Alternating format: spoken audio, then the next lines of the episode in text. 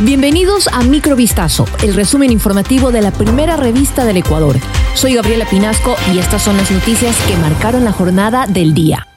La mañana de este martes 2 de mayo, agentes de la Policía Nacional frustraron un intento de robo a una entidad financiera en La Troncal, en la provincia de Cañar. En la intervención, los uniformados hicieron uso legítimo de la fuerza y de sus armas de dotación, según informó el comandante de la institución, Fausto Salinas, quien calificó como valiente a esta acción policial. El incidente además dejó como resultado tres sujetos detenidos y un delincuente fallecido. Luego de la efectiva acción policial en la misma localidad, se produjo un ataque contra dos agentes de la institución que se movilizaban en un patrullero. Los gendarmes fueron impactados por varios tiros de parte de sujetos desconocidos que circulaban en otro vehículo. Se ha confirmado la muerte de ambos policías.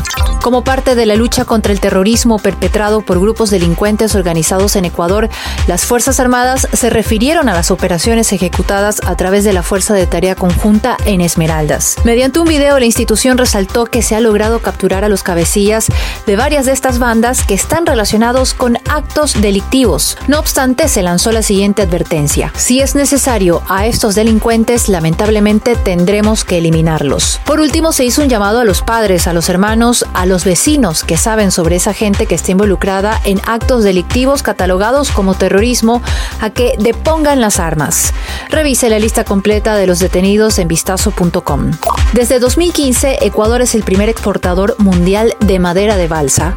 El 84% proviene de la tala de árboles silvestres, el resto de plantaciones. A inicios de 2017, la industria ecuatoriana exportó por primera vez paneles flexibles de balsa para la construcción de aspas de las turbinas eólicas chinas. Desde 2018, ese país asiático compra el 95% de la balsa que exporta Ecuador. En 2020, la elevada demanda de China subió los precios de este producto en la pandemia del COVID para luego caer abruptamente. Hoy el mercado se restablece y China se consolida como el socio comercial más importante de Ecuador bajo un tratado de libre comercio. Sin embargo, sus alcances en materia forestal aún son desconocidos. Lea este reportaje completo sobre el impacto de la energía eólica de China en los bosques de Ecuador en vistazo.com.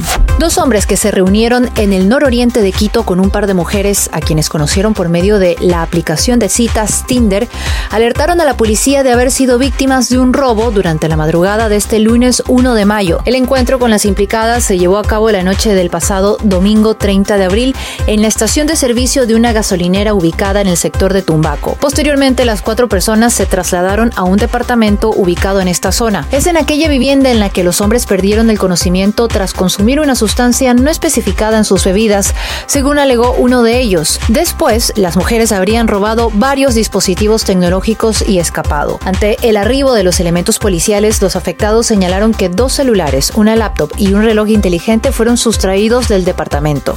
Uno de los animales más peligrosos de África pasa frente a una decena de curiosos en una calle del pueblo de Doradal, en Colombia, a donde los hipopótamos llegaron por capricho del narcotraficante Pablo Escobar. Esterilización, traslados internacionales, cacería.